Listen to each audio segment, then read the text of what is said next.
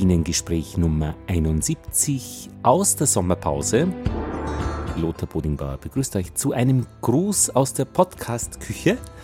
Eine sehr spezielle Geschichte. Es hat nämlich Philipp sich gemeldet. Philipp von Afaldra.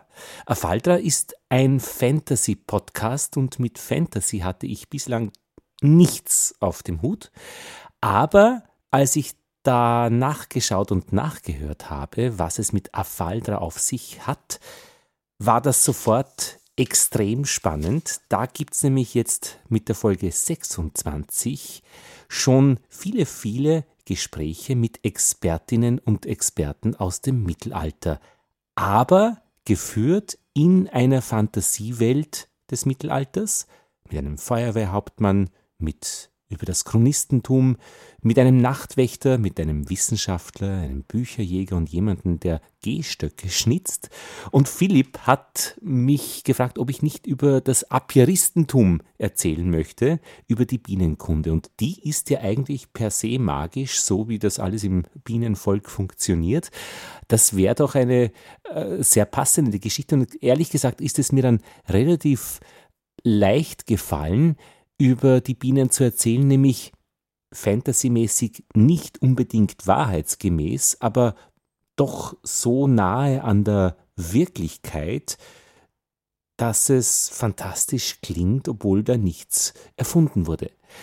Und das Nette für mich an der Geschichte war, dass ich die Realitäts- und sachlichen Richtigkeitsgrenzen dehnen musste oder durfte. Das heißt, ich durfte neue Jahreszeiten erfinden, neue Wörter für bestehende mm, Elemente. Ihr werdet das gleich hören. Und ich musste mich auch nicht an der Wahrheit halten, an die Wahrheit halten, was für mich einigermaßen schwierig ist. Ich habe zwar als Kind viel gelogen, aber äh, was soll man denn lügen bei den Bienen? Vielleicht fällt euch da etwas ein. Ich habe mit Philipp gesprochen. Ich kann die Episode hier jetzt in den Bienengesprächen in voller Länge teilen, also ich glaube 45 Minuten. Ich habe viel Spaß gehabt, sie jetzt äh, auch noch vorher abzuhören und einen Hinweis eben äh, dann zu geben auf Philipps Podcast auf afaldra.podigi.io oder eben in einer Suchmaschine afaldra ganz normal, wie man spricht, Anton, Friedrich, Anton, Ludwig, Dora, äh, Rudi, Anton, Afaldra eingeben, dann findet man das sofort. Und auch mitzukriegen, was die anderen da sagen. Genug der Vorrede, ich freue mich, äh, äh, habt viel Spaß im besten Fall und äh, überführt mich hier des Schwindelns, des Lügens oder eben des Fantasierens. Eine neue Folge von meinem Format Wer labert hat noch Puls? Ich bin Richard Groß und ich habe natürlich wieder einen Gast hier bei mir sitzen. Stell dich doch einmal vor, wer bist du? Ja, hallo, Ratol ist mein Name. Ich bin. Oh, mein Hund meldet sich auch. Stört mein Hund? nein, nein. Ja. Äh, das ist ein, ein, ein ähm, Terrier. Ähm, also, das ist ein Territorium in irgendeiner Weise. Äh, jetzt gerade markiert. Na gut. Ja, Rat, Ratol ist mein Name. Ich bin eigentlich Lehrer aus, äh, für die physikalische Weltlehre, also für all die Dinge, die sich bewegen und drehen und die es wirklich gibt, aber auch für die unsichtbaren Dinge, die man nicht blau anmalen kann. Zum Beispiel, ich meine, äh, die Kräfte zum Beispiel. Kannst du auch nicht blau anmalen, oder? Nö, wüsste ich nicht. Also bist du an der Universität täglich tätig, schätze ich. Nein, ich bin wirklich ganz äh, bei den Menschen vor Ort tätig, die irgendwie äh, mehr lernen wollen über diese Welt, über diese bewegende Welt. Hast du so, so ein freier Lehrer quasi? Ja, ja. Okay, krass. Wusste ich gar nicht, dass es dass es sowas gibt, das ist ja spannend. Da können ja, du kannst mich da für einige Zeit in deine Gegend holen und äh, ähm, für Kost und Quartier mache ich das wirklich gerne, aber es gibt auch ein Gehalt für mich, also bei meinem Arbeitsgeber üblicherweise. Ja, ist gut, ne? von irgendwas muss man ja leben. Freilich, natürlich, ja. Okay, aber dafür habe ich dich ja eigentlich gar nicht eingeladen. Hm. Ich wollte ja eigentlich wissen, was du mit diesen ähm, Bienen so zu tun hast. Ja, das ist äh, das, was man dann nach der Arbeit macht. Ich bin Apiarist. Und Apiarist ist etwas, was man lernen muss von Menschen, die das können, die das Beherrschen der Bienen, weil wenn man das nicht gut kann, dann beherrschen sie dich. also Apieristen sind dann so Bienenkundler oder wie? Ja, mehr. Bienenreiter würde ich sagen. Wobei das Reiten auf den Bienen natürlich ein bisschen, das musst du dir anders vorstellen. Ähm, das sind ja klein, die Bienen, wirklich klein. Aber wenn du dir einen Bienenschwarm vorstellst, da kannst du dir schon vorstellen, dass man drauf reiten kann, wenn der durch die Luft braust. Und das ist auch ein bisschen diese bildliche Formulierung. Ähm, man ist der Reiter eines Bienenschwarms als Apierist. Ja. Gibt auch Frauen, ist auch kein Problem. Frauen können das teilweise auch besser sogar, weil sie doch auch äh, nicht so laut sind wie ich zum Beispiel. Also. Aber jetzt, jetzt um das mal klarzustellen, also das ist jetzt ein, ein Bild, was damit aufgemacht wird, oder reitest du wirklich auf Bienen? Nein, das ist natürlich ein, ein, ein Bild, aber du kannst das als, als ich habe das in meinem Logo drinnen. Also im, wenn ich Honig verkaufe, dann sieht man mich auf diesen Schwarm reiten. Mhm. Weil ein Schwarm, der entkommt, den will man wieder haben. Ja. Und du darfst auch wirklich fremde Grundstücke betreten. Das ist in allen Gesetzen der Apiaristen und der Ländereien auch fest verankert, ich glaube in einem der ersten Paragraphen, du darfst fremde Grundstücke betreten, um deinen Schwarm zu fangen. Also, Und du musst diesen Schwarm reiten. Du musst, du musst Herr dieser Bienen sein. Also nochmal, du hast jetzt also Bienenschwärme und wenn einer von denen dir abhanden kommt, dann darfst du hinterher und wenn dieser Bienenschwarm jetzt einfach immer in Haus eindringt, weil, weiß ich nicht, ja. riecht so gut, genau. dann darfst du auch einbrechen. Ja, ich darf rein. Ich natürlich werde ich vorne äh, üblicherweise ankommen bei deinem Haus und und das tun, was was äh, Gäste tun, nämlich klopfen. Aber wärst du nicht zu Hause, äh, dürfte ich rein. Und ich muss halt nur den Schaden wieder gut machen, wenn ich äh, deinen Zaun ruiniere oder oder etwas kaputt mache. du hast die Verantwortung quasi dann schon für, für das, was du anrichtest, aber äh, so, solange genau. du einfach nur reingehst und nichts klaust oder so, ist auch alles okay. Richtig. Ein Bienenschwarm ist wirklich wertvoll. Und das Wesentliche ist, in den ersten zwei Tagen gehört er dir. Und nach zwei Tagen gehört er, wenn du möchtest, dir. Das heißt, ich möchte vor dir sein, dass ich diesen Schwarm wieder habe. Und da musst du ihn reiten, wirklich. Wenn der Schwarm ist, dann musst du, dann musst du, du musst ihn in eine Kiste kriegen, letztlich mit, äh, mit dem Weisel drinnen. Und wenn der Weisel in der Kiste ist, dann äh, ist der Schwarm auch drinnen, dann kannst du den Deckel zumachen und dann kannst du zu dir nach Hause. und jetzt musst du aber natürlich fragen, was der Weisel ist. Ja, das wäre die nächste Frage gewesen, aber gut, dass du dich selber befragst hier. ja, der Weisel ist interessanterweise männlich, der Weisel. Und ich weiß jetzt eigentlich gar nicht, woher der Name kommt, aber das ist die Bienenkönigin. Okay. Ja, also wenn ein Schwarm seine, seinen Weisel verliert, dann gibt's ein echtes Problem, dann gibt's keine Bienenkönigin mehr, keinen Weisel mehr und der Schwarm ist weisellos und die sind dann wirklich verstört und diesen Schwarm kannst du nicht mehr reiten, da ist alles verloren, da braust's und alles ist vorbei. Und da gibt's dann keinen Nachfolger oder so? Nein, alles Ende. Viele Bienen, die einfach dann in Kürze sterben werden irgendwo oder die sich einbetteln in andere hm, Koloniden. Okay, also Koloniden ist die Gruppe dann, oder? Ja, genau. Also ein, eine Kolonide, das ist so eine Gruppe von Bienen, wo der Weisel eigentlich sehr wichtig ist, aber de facto die Arbeiterinnen natürlich die Arbeit machen und ist schon ein Sozialstaat, eher links, sage ich jetzt einmal politisch, dass man sagt, naja, wer macht die Arbeit? Das sind die, die wirklich wichtig sind. Mhm. Der König, also die Königin de facto, der Weisel regiert. Aber also, und wenn man jetzt, also wenn, wenn dieser Weisel jetzt stirbt, dann kann mhm. man sich das so vorstellen wie, äh, bei uns ist der König weg und dann gibt's aber auch keinen Nachfolger mehr und Große dann, Kacke, ja. Ja, weiß auch keiner, was machen wir jetzt? Und dann teilt sich das Land vielleicht auf oder andere, äh, ja, andere Könige denken, ach, da kommen wir jetzt auch mal rein und man schließt sich quasi anderen Königen an. Ein paar sterben vielleicht einfach und sagen, nee, ohne den König macht es auch keinen Sinn mehr. Oder wie stelle ich mir das vor? Du hast alle Szenarien skizziert. also eine Möglichkeit ist, ähm, die Kolonide wird ausgeraubt. Das heißt, äh, fremde Koloniden dringen in die Bauten ein und nehmen, was zu nehmen ist, und das ist Honig und, und Pollen. Und das ist das schlechteste Szenario äh, ähm, für dich als Apiarist, weil das ist wie ein Rausch. Wenn das an, an, äh, in deiner in deiner Bautengruppe passiert ähm, auf deiner Wiese, da ist eigentlich nicht nur die eine Kolonide verloren, sondern es kann sein, dass sich das äh, herum, also ausbreitet wie eine Revolution und jeder raubt beim anderen. Und letzten Endes ist aber quasi nichts mehr übrig und dann hat die Revolution im Grunde alles kaputt gemacht, oder wie? Das ist die gute Frage, was dann übrig ist eigentlich. Eine, eine, eine, eine, eine Superkolonide? Nein. Also eher Tod und, und, und, und Verderben. Und das ist nicht gut. Das will man nicht haben. Ja, ich merke schon, man kann eigentlich relativ viel von den Bienen auch so fürs Leben lernen.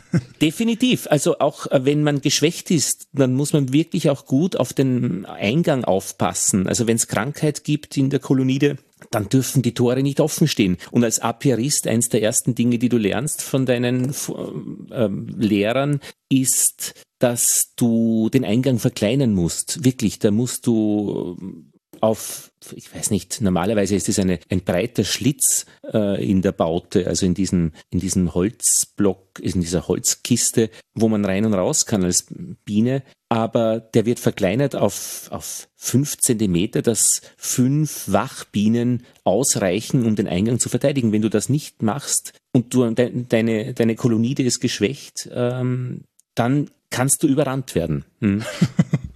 Okay, ja gut, da hat man ja echt, kann man ja fast ein militärisches Taktikbuch draus schreiben. Ja, erschreckend, ja, ja, wirklich. Ich meine, man darf es nicht zu weit äh, treiben, dass man das auch wirklich auf, auf äh, Bewohner eines Landes jetzt ähm, auch bezieht. Also grundsätzlich ist es ein, ein, ein, ein, hartes, ein hartes Geschäft, äh, die Verteidigung der Baute. Ich meine, das ist die tragische Geschichte, nicht? Also, aber was tun, wenn der Weisel stirbt, wenn die Königin stirbt? Das ist die Logik eines Bienenvolkes. Ähm, das funktioniert trotzdem. Dann haben sie einige wenige Tage Zeit, das Füttern der Maden, der jüngsten Maden die dort zur Welt gekommen sind aus dem Ei, aus dem quasi dem letzten Ei der Königin. ja. Äh, das wird anders gefüttert. Diese Made wird anders gefüttert mit Königinnencreme, könnte man sagen. Die ist extrem nährreich und sehr magisch eigentlich, wobei noch niemand herausgefunden hat, woraus das wirklich genau besteht. Aber Maden, die damit gefüttert werden, entwickeln sich zur Königin. Und dann haben sie, das geht nur in den ersten drei, zwei, drei, vier Tagen. Und wenn die Bienen dieses Zeitfenster übersehen, dann ist es vorbei mit dem Volk und jeder lebt bis an sein Lebensende und dann ist es aus. Dann gibt es keine Vermehrung mehr, also, weil es keine Königin mehr gibt. Äh, also nochmal, die, hm. eine neue Königin entsteht einfach dadurch, dass man sie mit dieser Königscreme füttert. Genau, die Königscreme, ja. Und theoretisch könnte man auch jederzeit, äh, wenn man diese Königscreme hätte, einfach sich eine neue Königin heranzüchten, oder wie? Genau. Ja, absolut. Und das ist auch wiederum, das wird vorbereitend vor einem Schwarm gemacht. Also der Schwarm, äh, wenn eine Kolonie beschließt, wir verlassen jetzt die Baute und, und gehen woanders hin, dann füttern sie im Vorfeld ähm, eins, zwei, drei, vier, fünf, sechs, sieben Maden mit der Königinnencreme. Dann werden die zu Königinnen, sind noch in dieser Umhüllung drinnen, in dieser Wachsumhüllung. Und kurz bevor die schlüpfen, gibt's Klopfgeräusche und Quakgeräusche. Dann hört die bestehende Königin, okay, die sind jetzt fast vorm Schlüpfen. Würden die jetzt schlüpfen und sie wären noch da, gäbe es eine Schlacht, dann kämpfen die Königinnen miteinander. Das heißt, sie quakt, die neue Königin oder die neuen Königinnen quaken. Das heißt, die alte zieht mit ihrem größten Teil, mit der Hälfte eigentlich, ähm, ist nicht der größte Teil, aber die Hälfte ähm, der Kolonide aus. Und schwärmt davon und dann haben wir dieses wirkliche Bild, mein Logo meines Honigs, der Reiter des Schwarms. Ein Brausen ist in der Luft, wo jeder sagt, wow, was ist das? Und die fünf neuen Königinnen, da gibt's dann eben noch die Möglichkeit, dass noch ein Schwarm mit der neuesten entsteht oder sie beißen sich tot. Und eine überlebt und die beherrscht dann diese Baute als Königin. äh, muss dann noch einmal raus. Das ist auch wirklich wichtig, weil sie dann zu sogenannten Drohnensammelplätzen fliegt, ähm, die an bestimmten für uns geheimen Orten sind, wo wir wirklich nicht wissen, wo die sind, aber dann werden sie von den männlichen Bienen, den Drohnen, äh, befruchtet. Und dann kehren sie zurück in die Baute und in diesem Moment legen sie dann Eier, die befruchtet sind und dann geht das die ganze Kolonide weiter, wie es der große Herrscher eigentlich vorgesehen hat. ja, es klingt ja richtig nach einem so nach, einem, nach einer Schlacht um den Thron. Das ist ja krass. Ja, definitiv. Und es, es hat aber eben, wenn du das lernst, eine eine Logik, die du verstehen musst. Diese drei Tage Logik. Also wenn es ein Problem gibt, ähm, dann dann haben die Bienen drei Tage Zeit, sich mit der Königin Grem der neue Königinnen zu machen. wenn du das übersiehst, dann passiert Folgendes. Aber das heißt, du musst da eh nichts machen, zum Glück. ja.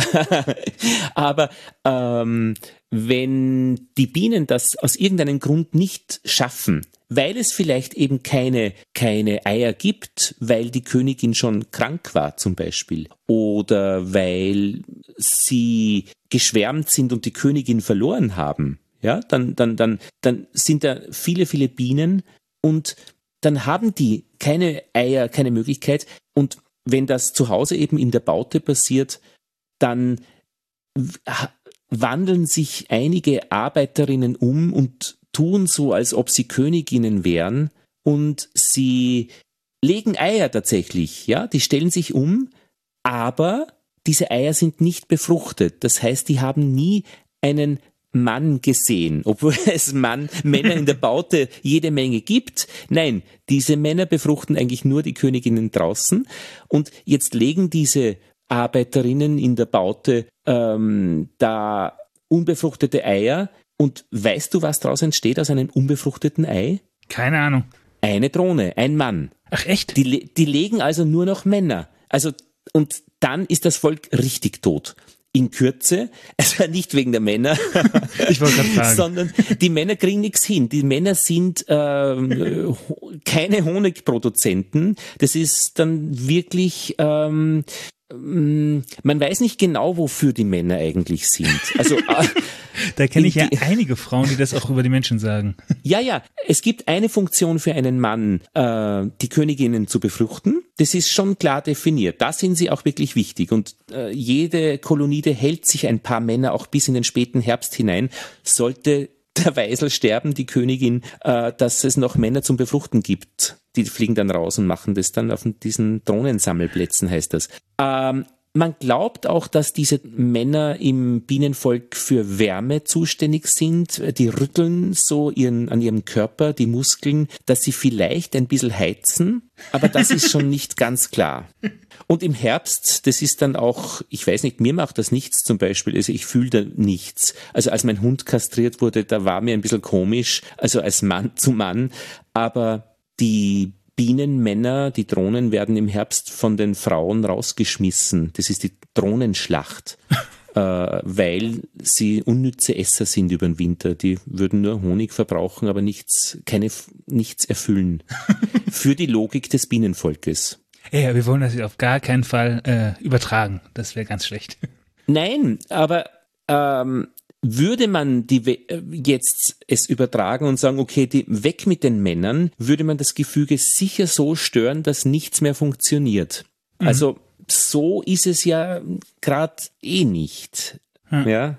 Ich hätte jetzt ja, noch, so. mal, noch mal eine Frage mhm. zu dieser ähm, Königscreme oder Königincreme. Ja. Ähm, du sagtest ja, die hat vielleicht was Magisches, aber man weiß es nicht so genau. Ja. Kommt man da auch dran? Also kann man da was auch offen rausholen oder ist das so tief irgendwie versteckt, dass man da gar nicht selber rankommt?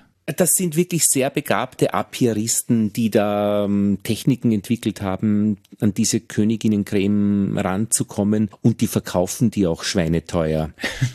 die kannst du dir dann, keine Ahnung, äh, auch in die, in, ins Joghurt mischen und ich weiß persönlich nicht, was es bewirkt. Ich würde auch abraten davon, das ist zu kraftvoll. Okay. Also, das ist für, für, für, für Bienen, ja. Stell dir vor, du nimmst da jetzt so eine Dosis. Also Du, du, du meinst, wenn da wirklich, wenn da wirklich äh, Magie im Spiel ist, dann könnte die einen auch überwältigen. Ja, also definitiv. das, das würde ich auf keinen Fall äh, stören, dieses System, in dem du da Königinnencreme für dich entnimmst. Ja, nee. ja aber wäre vielleicht mal was für die Universität, dass die mal so ein bisschen forschen, was es damit denn so auf sich hat. Ich, ich sehe da schwarz, das sind ethische Kom Kriterien, da wird, die, wird niemand zustimmen, außer die, die jetzt echt so üble Dinge treiben. Ja, Aber gut.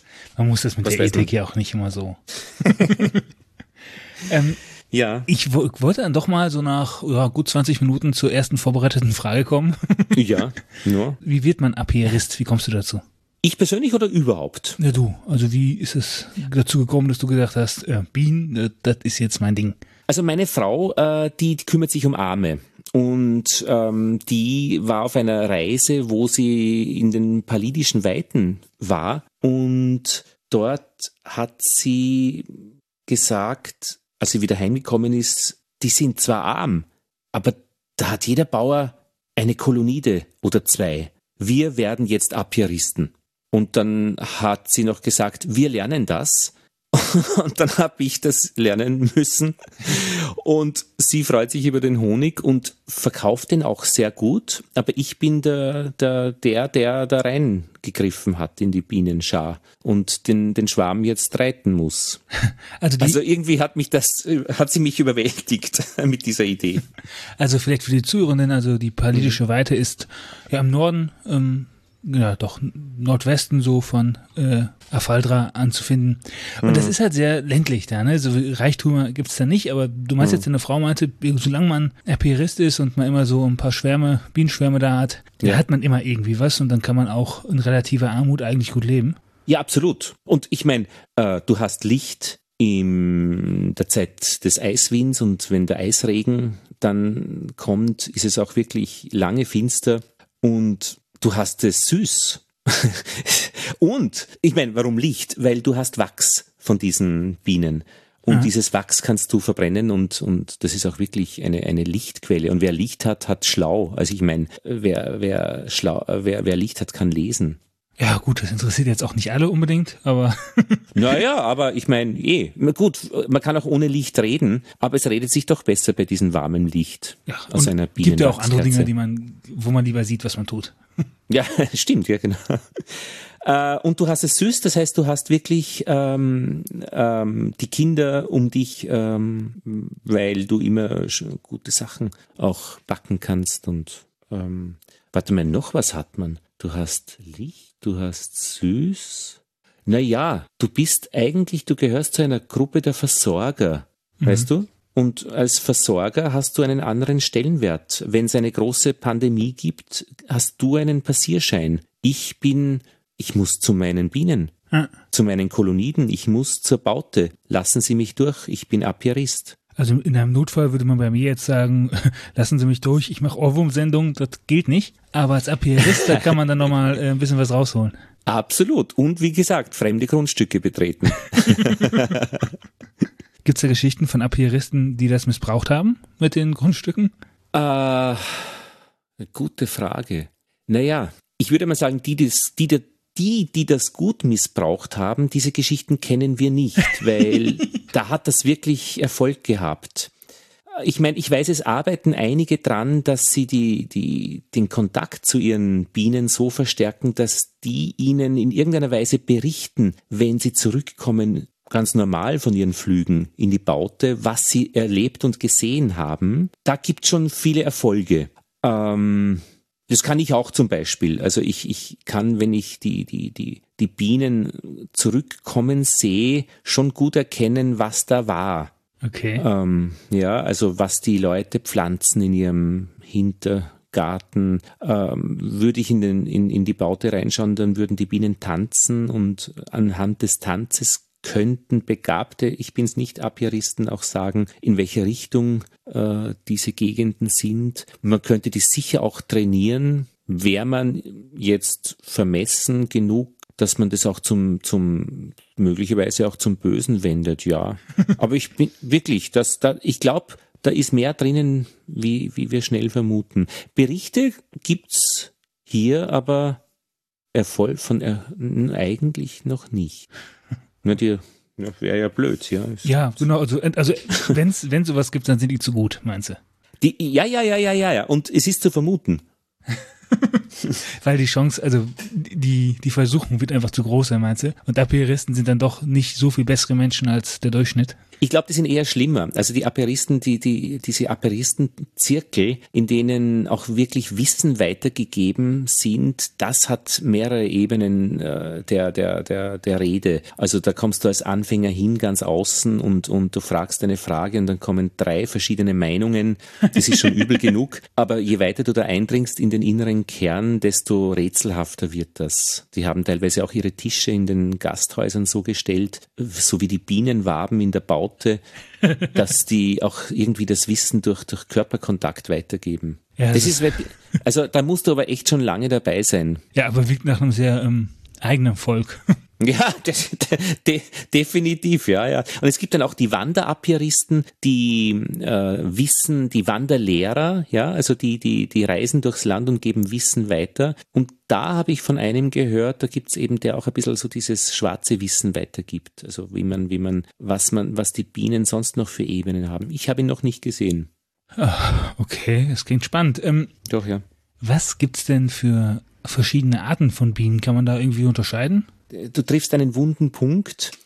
Ähm, die Bienenrassen. Ich meine, die Vereinigten Grenzreiche haben ja doch verschiedene Regionen und verschiedene Regionen haben verschiedene Liebhaber. Also die einen mögen lieber mit den Zentriden arbeiten, die anderen mit den Meerriden.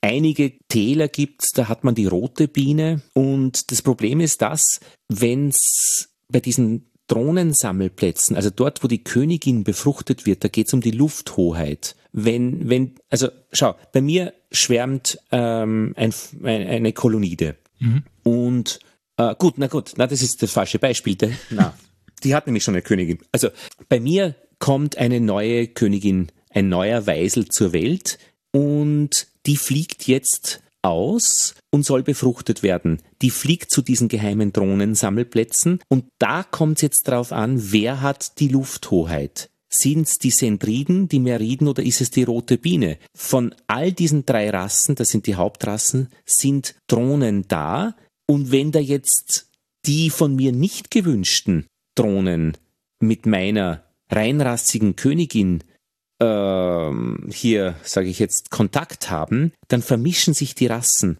Also ich habe nur Sendriden. Wenn aber die Meriden-Drohnen meine Sendridenkönigin befruchten, dann habe ich ein, ein, ein, ein, ein Bastarde, Mischmasch. Das sind die Stecher. Also die will echt niemand haben. Da gehst du äh, zu deiner Baute und die fliegen dir entgegen mit dem Stachel zuerst. Ach so, die sind da richtig Das sind aggressiv. recht üble Geschichten. Ja, ja. Und es gibt aber eben die Verfechter der einen Rasse oder die der anderen, die sagen, das ganze Land, alle Bienenrassen der Vereinigten Grenzreiche sollen nur Sendriden sein. Hm. Oder die Meerriden, ne? Oder mhm. die rote Biene. Gut, die roten Bienen, die wollen das eh nicht, weil das sind wirklich nur die Spezialisten für die Täler, die weit droben sind, also so karge Gegenden. Die sind eh, die könnten nie das ganze Land irgendwie mit Honig versorgen. Aber da gibt's echte Kriege. ähm, wie, wie wie das auch in den Gesetzen verankert wird. In meinen, in, bei uns, also in Dornenheim ist es ja so, dass die äh, Sentriden tatsächlich äh, die, die, die einzig erlaubte Bienenrasse sind. Das steht im Gesetz. Ach so, das ist wirklich verboten, andere Bienenarten zu haben? Richtig. Aber in, in der nächsten Zone ähm, steht im Gesetz, nimm die Sentriden oder die, die Meriden. Ja? Und ich meine, die Meriden, die fliegen schon sieben Kilometer, die fliegen 17 Kilometer. Und da sind sie schnell einmal äh, in Dornenheim. Ja, aber wie kann das denn, dass sowas im Gesetz steht? Hat da die, ja, haben die, die gesagt, so viel Einfluss auf die Politik? Ja, ja, absolut. es gibt die Apiaristengesetze und die sind auch wirklich, die, die nehmen die Bienenrasse mit dazu, je nachdem, in welcher Zone eben du bist. Und, und, und es gibt Zonen, die sind sehr liberal, also wo man sagt, ja, äh, da steht drinnen, nimm die Bienenrasse, die dir Spaß macht. Und es gibt eben wie bei uns hier äh, nur mit Sentriden. Und jetzt ist das Problem, jetzt habe ich eine reinrassige Sentridenkönigin und dann hat die jetzt Kontakt zu einem Meridendron und dann kommen gestreifte Bienen raus und du siehst das in deiner Baute. Die, die haben plötzlich so diese klassischen Bienenringe, weil, also dieses, weißt du, dieses Schwarz, Schwarz, Schwarz-Gold, ja, Schwarz, Gold, Schwarz, weil die Seentriedenbienen sind eher so gräulich sogar. Die haben schon ein bisschen so ein Gelb drinnen, aber, aber ähm, man erkennt das optisch und du sagst, oh Gott, ich habe ein Problem. Okay, also diese klassischen Bienen aus so ähm, gemalten Bilderbüchern für Kinder oder so. Ja. Das ist eigentlich, das sind dann schon die Mischlinge. Äh, das sind, ja, Mischlinge ist gut, das sind die Meriden. Und diese Meriden, die, die Meriden sind ja entstanden, weil ein Mönch, dieser, ein, ein Mönch der Gemeinschaft Katasaigi, ja, Mhm. äh, der hat sich mit der, mit der, mit der Bienenhaltung schon vor, glaube ich, 200 Jahren beschäftigt und der hat diese Meriden gezüchtet. Und ähm, das, die haben Vorteile, die bringen einfach mehr Honig, haben aber ein bisschen Nachteile, die stechen mehr. Und äh, dieser Mönch, der war offensichtlich Schlimmes gewohnt, dem war das egal. aber die Sentriden, ich meine, die sind auf Sanftmut gezüchtet. Unsere Bienen hier in Dornenheim, da kannst du hingehen. Das ist Apiaristentum, das Freude macht. Ja, also da musst, da musst du keine Sorgen haben, dass sie dich äh, totstechen oder so. Überhaupt nicht. Und Leute, die gearbeitet haben mit den Meriden und dann gewechselt haben auf die Sentriden, die haben dann äh, gesagt, oh mein Gott, jetzt macht äh, die Apiaristerei wieder Spaß.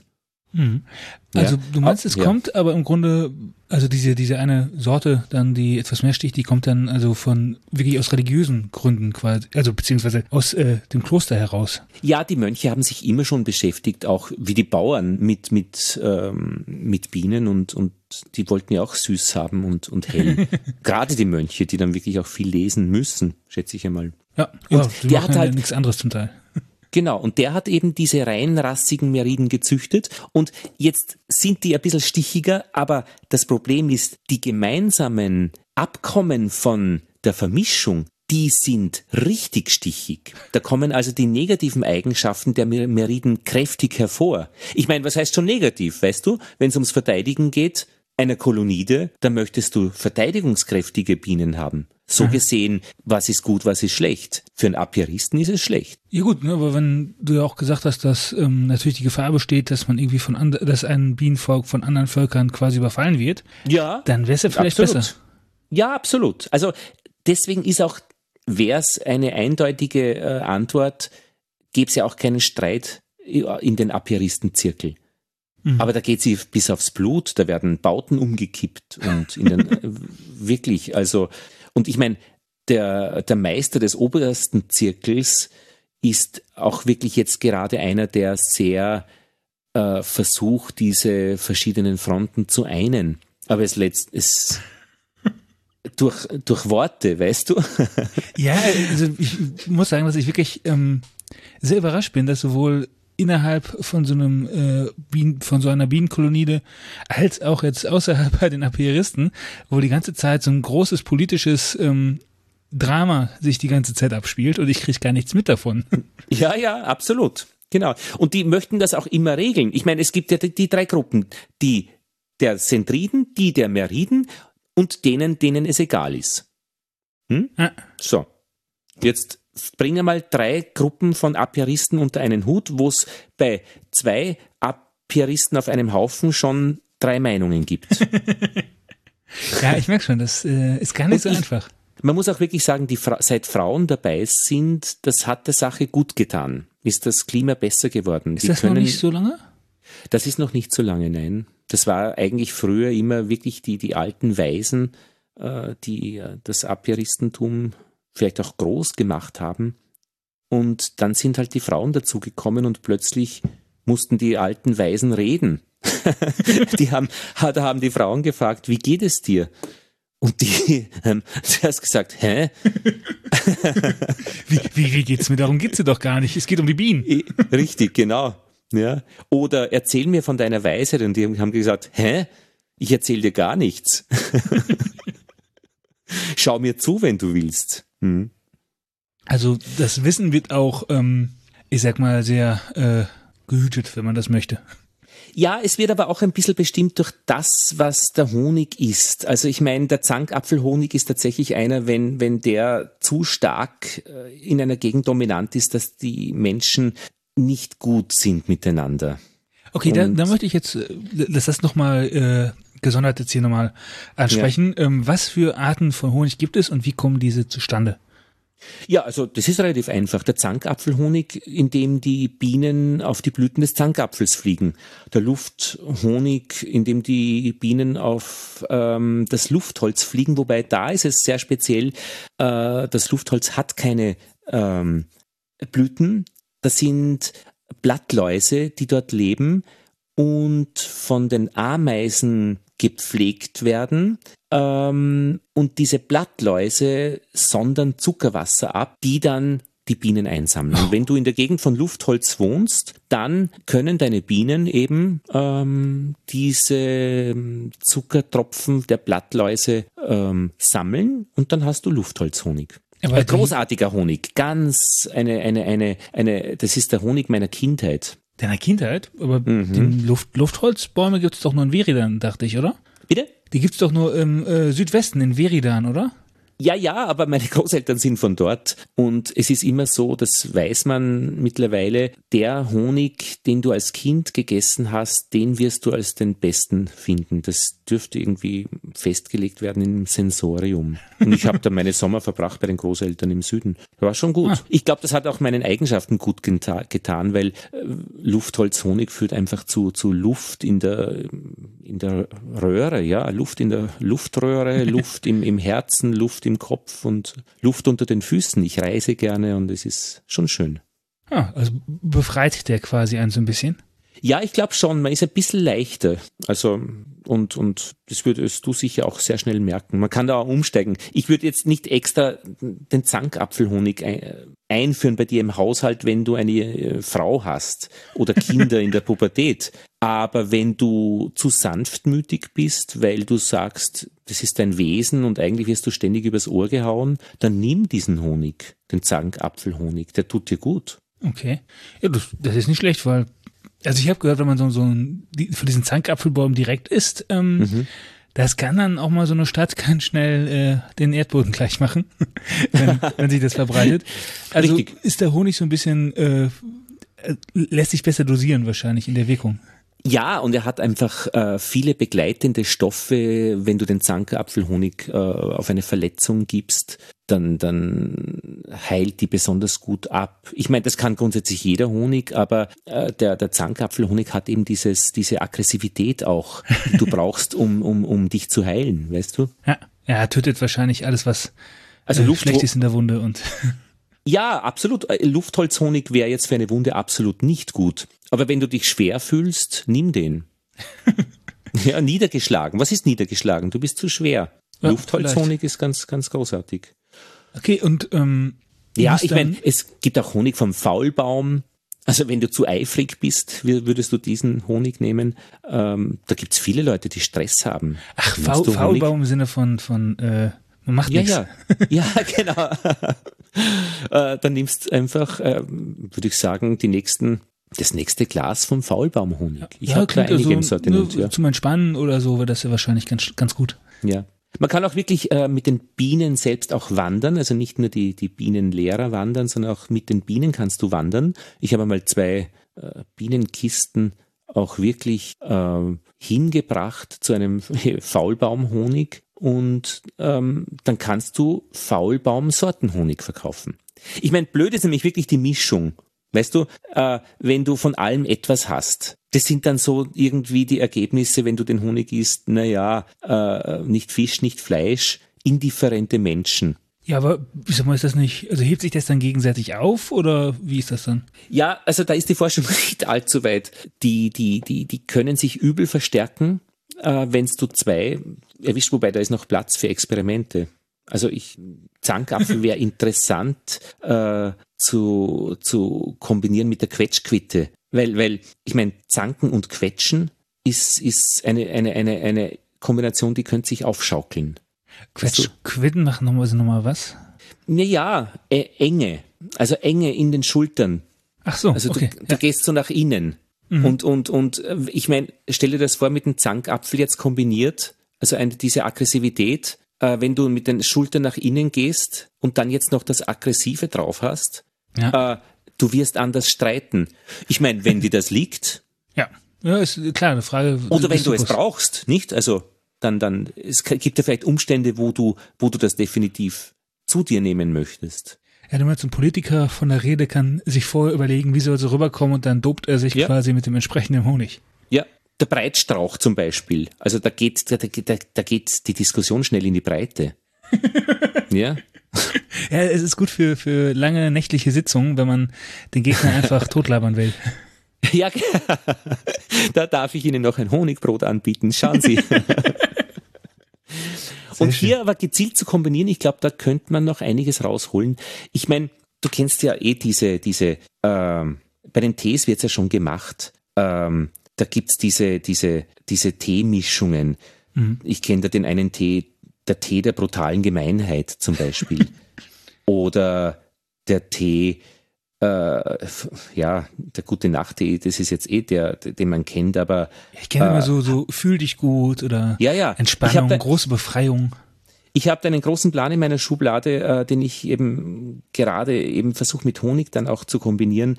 Ähm, das werden die ärgsten Träume Tee. Oder ihr geht's mir alle auf dem weiß ich nicht, wie man es dann formuliert, das kannst du regional abstufen, ja, Ja. Tee. Oder die brutale Gemeinheit, Tee. Und da kannst du dann natürlich den Honig schon gezielt dazu kombinieren. Und so ein Set, das wäre also auch für diesen Bazar, der jetzt dann kommt in der, in der Zeit des Eisregens, wo die Leute gerne Honig kaufen, auf das, das sind schon, schon gute Dinge, die man, die auch sicher funktionieren, marktmäßig am Markt. Mhm. Ja, dass man im Grunde auch sagen kann, so, ne, entweder die ergänzen sich oder man kann dann nochmal mit dem Honig kombinieren, damit der Tee nicht ganz so stark ist oder so.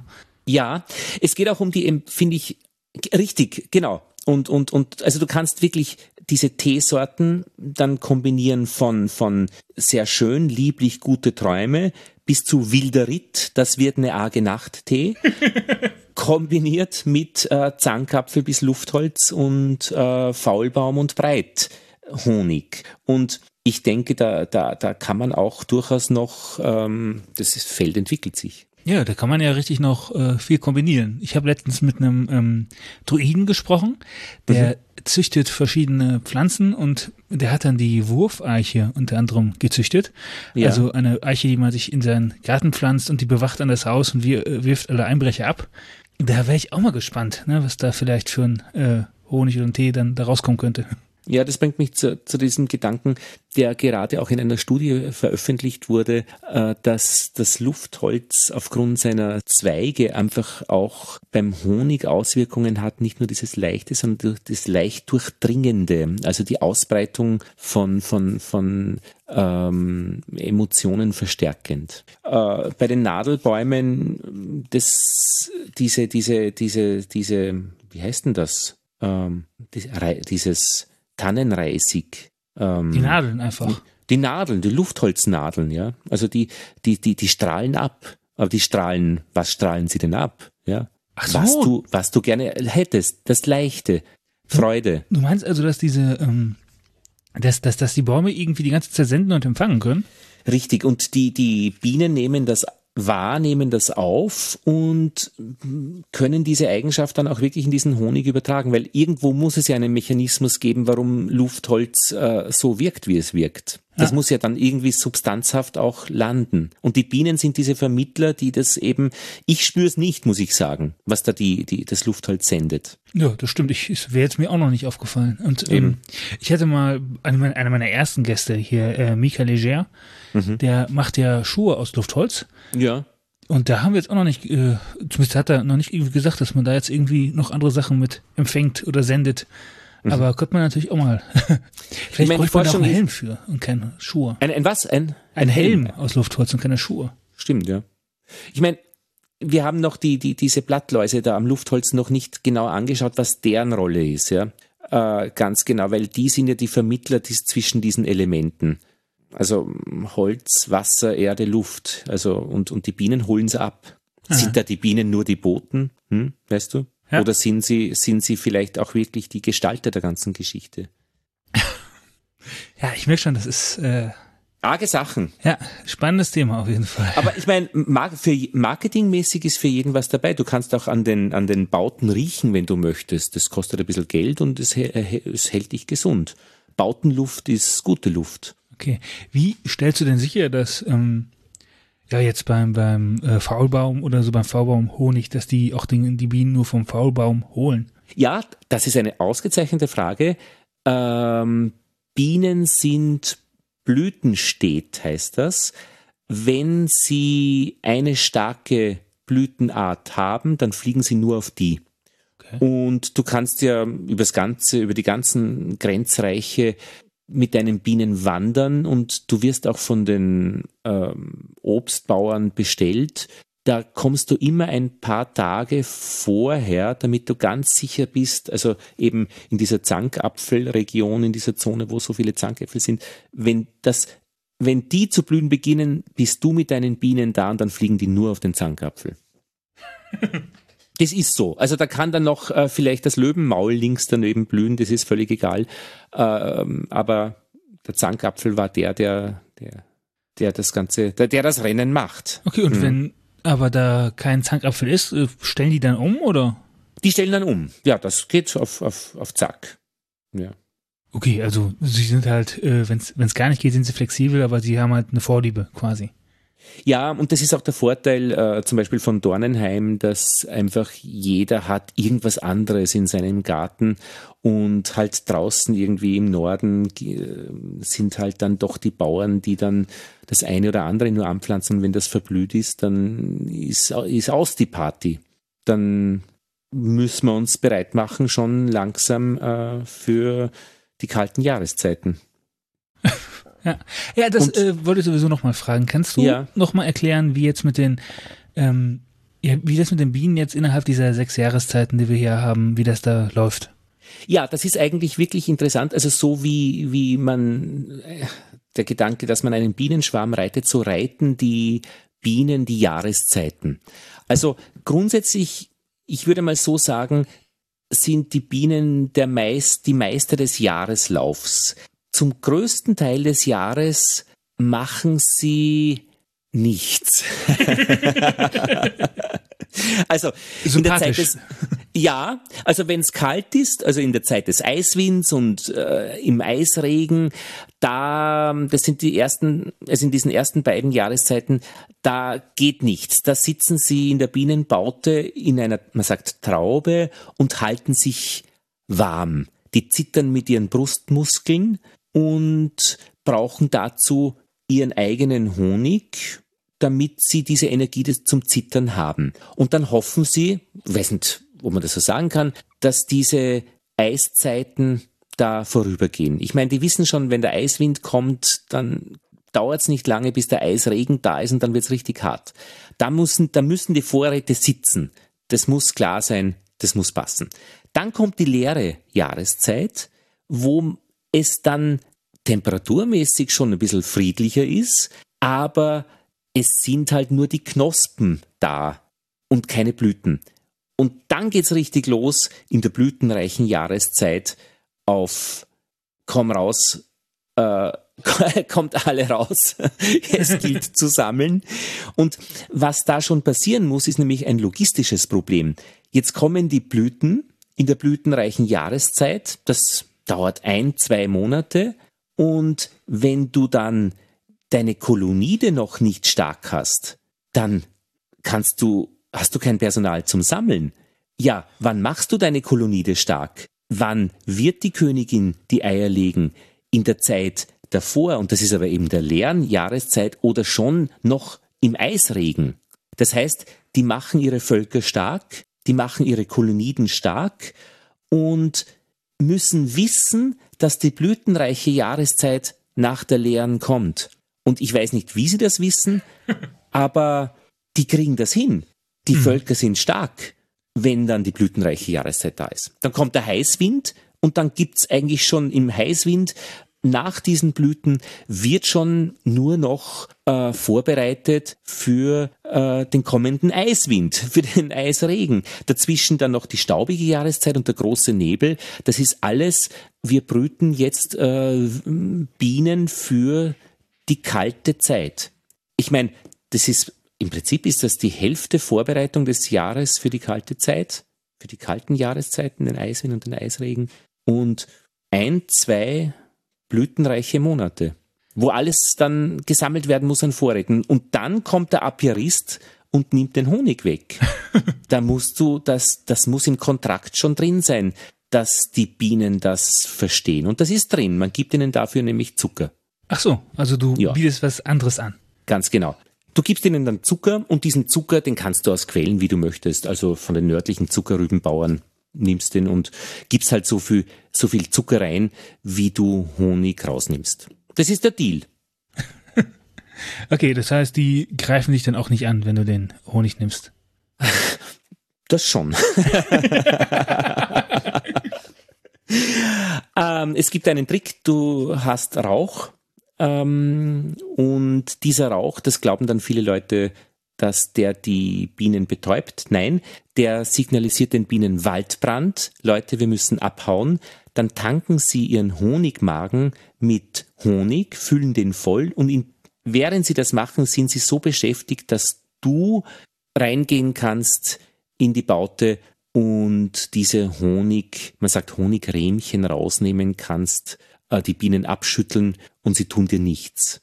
Die sind also nicht betäubt, sondern nur beschäftigt, sich auf die Flucht vorzubereiten. Also Dass du das verursacht hast, äh, das wissen sie also jetzt meines Wissens nicht. Also die puppen sich quasi mit Honig voll, um dann mit möglichst viel Vorrat zu fliehen, oder wie? Ganz genau, bei einem Waldbrand. Ich meine, die, die, die, die Bienen leben schon seit, ich glaube, 30 Millionen Jahren oder überleben schon. Ähm, die können das mit Bedrohungen umgehen. Ha. Jetzt hast du ja ähm, schon vor einer Weile diese ominösen Drohnensammelplätze angesprochen. Ja. Also, das habe ich jetzt richtig verstanden, dass da dann die Königin dahin fliegt und dann sind aus anderen Völkern dann da die männlichen Drohnen. Ja. Und die äh, äh, befruchten dann die Königin. Genau. Und mehrere von ihnen sogar. Also 1, 2, 3, 4, 5, 6. Es gibt Leute, die haben das gesehen, seltene Leute, also nicht jeder hat, ich weiß nicht, kann das sehen oder hat das gesehen. Scheinbar explodieren die Drohnen nach der Befruchtung.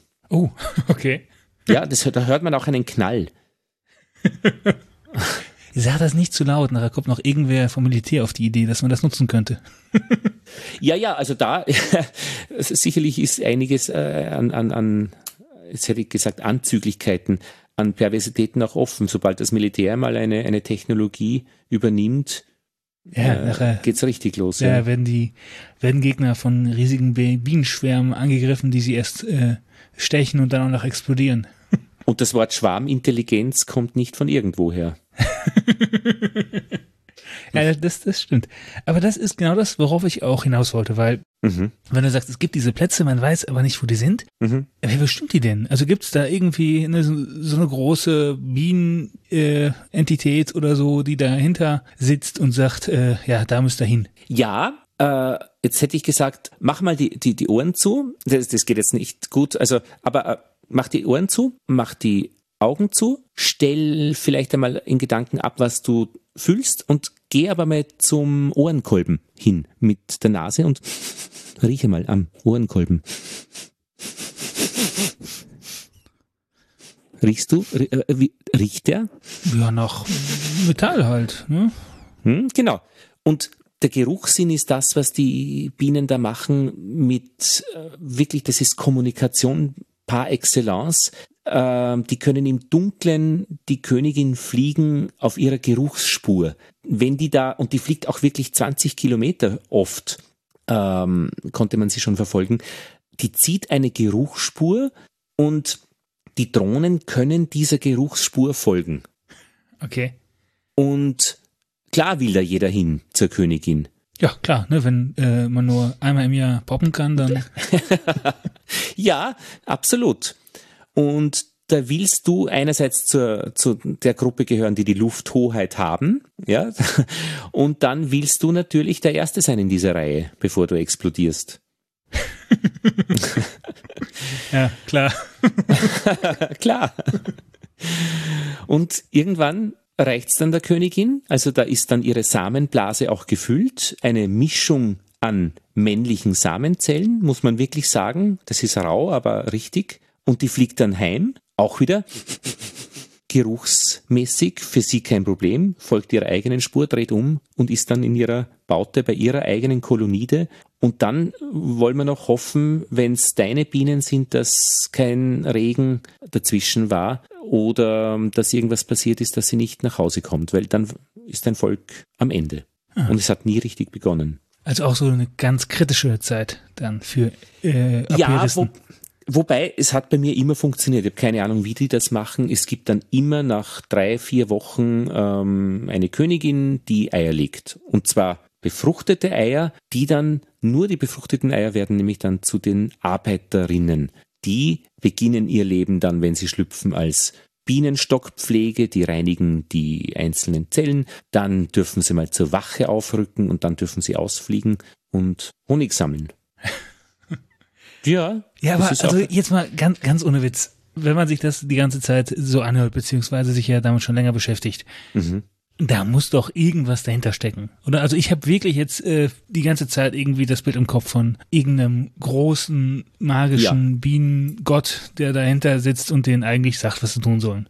Ja, man sagt ja auch, ähm, vielleicht, das ist eine gute Idee, die du hast. Man, die, die Aperisten sagen ja zu, zu, einen, zu einer Kolonie, sagen sie der Bien, so als ein Wesen. Und das ist mehr wie nur die Zutaten. Das ist die, die Zutaten, also die, die Teilnehmer Teilnehmerinnen, die meisten, ja, mit der ganzen Logik. Und ich glaube, dass, dass, dass die Logik hier das Magische ist, also die Magie oder das, das eigentlich der eigentliche Herrscher der Geschichte.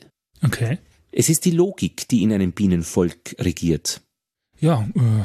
Die Abläufe, das stimmt. Und das Interessante ist ja, im Laufe der, der vielen, vielen Jahre haben sich üble Abläufe, die nicht funktioniert, ja selbst getötet. Also irgendwelche Bienen, die tanzen, wenn der Eiswind kommt, nämlich draußen vor der Tür. Hm? Werden hm. die noch zu einem Drohnensammelplatz fliegen? ah, du meinst, es ist gar keine göttliche Biene irgendwie nötig, weil du sagst, ähm, ja, die haben halt äh, im Grunde alles mal ausprobiert. Wahrscheinlich gab es Bienen, die sich sehr blöd verhalten haben und die mhm. gibt's halt einfach nicht mehr. Genau. Es ist, und du kannst sagen, das ist das, das ist, ich, ich schätze, also ich, ich würde jetzt mal als, als als gläubiger Mönch würde ich mal sagen, das ist, das ist Gott. Ja, die Frage ist halt, welcher Gott? ja, die, äh, ja, gut, ich sag der mal, Gott des Ab, der Gott, der Gott des Ablaufs und der Logik. Der Gott der Drohnen, der ähm, Königin und der ähm, Arbeiterinnen. Der Gott des Zankapfels und dessen Honigs. Und ja. eigentlich auch der Gott des Marketings, weil wir, wir, wir sind den schon ganz gut im Verkaufen von diesen Dingen.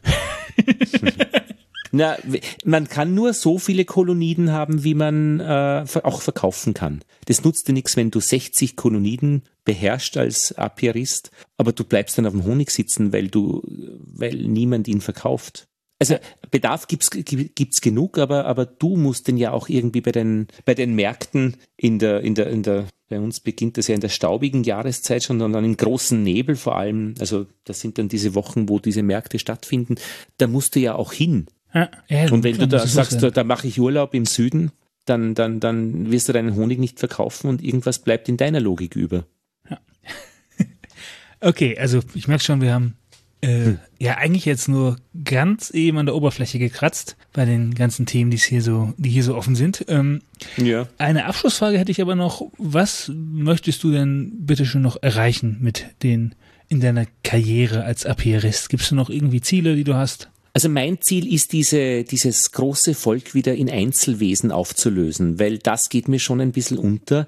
Ich denke, in einer Biene steckt so viel mehr als diese Summe aller Bienen. Jede Biene hat eine, ist speziell. Die eine ist vielleicht ein bisschen ruhiger, die andere ist mehr an Wissen interessiert, die dritte möchte vielleicht, ja, mit einer vierten kämpfen. Also ich glaube, dass das nicht irgendwie Sinn ergibt, dass man die Bienen immer nur als Ganzes sieht. Mhm.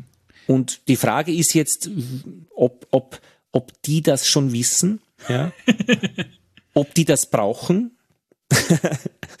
Aber ich denke, hier auch eine Befreiung anzuleiern, also eine, eine, eine, dass die eigentlich auch einmal aus sich herauskommen in ihren Eigenschaften. das also wäre so mein Ziel. Den Individualismus ins Bienenvolk bringen. Definitiv. Alle großen Tiergärten der Vereinigten Grenzreiche kommen jetzt mittlerweile drauf, dass man das Tier als Individuum sieht und dass das Verhalten einfach von der einen Individuen nicht das der anderen ist. Mhm. Ja, spannend auf jeden Fall. Also ich glaube, da hast du dir ein gutes, gutes Ziel gesetzt. Ja, und auch so diesen Einzelhonig vielleicht wieder ein bisschen zu, isoli zu isolieren. Das ist der Honig der Biene Nummer 37.205. In ein kleines Gläschen abgefüllt. Das ist das Ergebnis ihrer blütenreichen Jahreszeit. Aber ähm, so eine einzelne Biene, macht die denn so viel, dass sich das lohnt, das abzufüllen? Nein, Hütchen voll wird schon hinkriegen. okay. Gut, dann äh, ja, würde ich sagen, äh, danke, dass du hier warst. Schön war's. Ja, äh, immer wieder gerne. Du hast ein gutes Gefühl für, für diese Logik. Ich glaube, du hast deine, deine Fragen sind da ganz nah dran. Vielleicht ist es auch was für dich. Ja, Einsteigerkurs, ja, in einen aperistischen Zirkel anmelden und ich überleg's mir auf jeden Fall. Ich überleg's mir. Okay, vielen Dank ähm, und dann äh, an die Zuhörenden. Danke fürs Zuhören, danke für die Aufmerksamkeit und bis zum nächsten Mal. Ciao. Tschüss.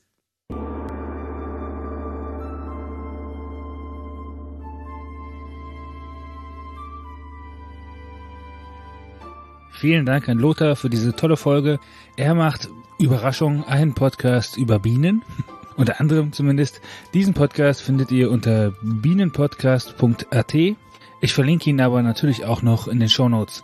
Wenn ihr Fragen, Anregungen, Feedback oder sonst irgendwas habt, schreibt mir einfach. Ihr erreicht mich per E-Mail unter afaldra.web.de oder über Facebook, Twitter und Instagram jeweils als afaldra bzw. afaldra. Ihr könnt auch in meinen Discord-Channel kommen, den Link findet ihr in den Show Notes und da mit anderen Leuten über die aktuellen Folgen diskutieren. Euch auch gerne ein bisschen beteiligen, wenn ihr wollt, ein bisschen was schreiben für die Welt. Ja, oder einfach äh, mitlesen und vielleicht die ein oder andere Hintergrundinformation schon im Vorfeld erfahren. Ich freue mich natürlich auch immer über Rezensionen, zum Beispiel bei iTunes. Da könnt ihr mir also gerne eine Rezension hinterlassen, die lese ich dann natürlich auch einmal vor. Das war's dann auch für heute. Bis in zwei Wochen. Ja, und von mir auch alles äh, Gute und wir hören einander im Herbst. Was ist geplant bei den Bienengesprächen? Ich habe die Liste äh, schon verlängert, würde ganz gerne, was war das, was ich gestern beim Einschlafen mir vorgenommen habe, als nächstes zu machen? Ähm, ja, genau, mit Johannes Preiser Capella. Der ist äh, Klimaforscher, im, ähm, eigentlich ist er Byzantinist, also Mittelalter-Experte über das äh, Byzanz, ähm, Byzanz, das Oströmische Reich. Und er hat sich aber angeschaut, gemeinsam mit den NaturwissenschaftlerInnen, die Auswirkungen von Klimaschwankungen auf große Ereignisse, die man eben in der Geschichte kennt.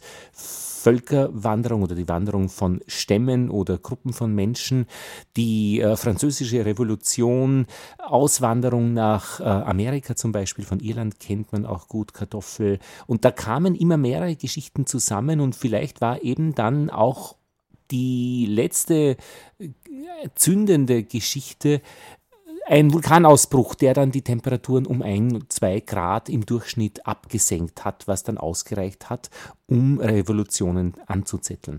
Und darüber würde ich gerne mit ihm sprechen. Ich muss gestehen, ich, ich habe das jetzt gestern erst ähm, mitgekriegt ähm, oder mir einfallen lassen ähm, am Abend und er weiß noch nichts davon, aber ich bin mir relativ sicher, dass Johannes hier, ich kenne ihn nämlich, ähm, dabei sein wird. Das ist relevant und spannend. Und wir verabschieden uns da auch ein bisschen von dieser linearen Geschichte, also etwas findet statt, daraus ist die Folge das, sondern es ist immer eine gemeinsame, eine, eine, eine vielschichtige, multifaktorielle Angelegenheit, systemisch, aber äh, doch nahe genug an Ursache und Wirkung, die wir da kennenlernen. Und das ist, ja, glaube ich, ganz das, was wir auch bei unseren Bienen erleben. Ja, ja, wann auch immer das ist. Und ich war ja in, an, am, am Meer, habe es geschafft, mit dem Fahrrad darauf zu tingeln von Wien nach Sassnitz über Stralsund und Berlin. Und in Berlin hat mich Martin Suwinski eingeladen bei Ihnen, bei den Bienen in Marzahn vorbeizuschauen, im Bienengarten. Und daraus wird wahrscheinlich dann auch eine Folge entstehen über die Bienen im Laufe der Zeit in, äh, im Osten Deutschlands und darauf freue ich mich schon sehr. Es war wirklich ein schöner Nachmittag äh, bei Martin und seinen Bienen und im Bienengarten und im Gemeinschaftsgarten. Und er hat uns alles gezeigt, was hier wirklich auch die Stärke von der Bienenhaltung ist, nämlich gemeinsam an etwas zu arbeiten und äh, schwierig genug äh, während Corona, aber mittlerweile eben schon sich alles verbessernd. Das war ein schöner Tag äh, und es hat mich sehr gefreut, dass er mich kontaktiert hat. Ja, dann bis bald. Lothar Bodingbauer verabschiedet sich und habt noch schöne Ferien.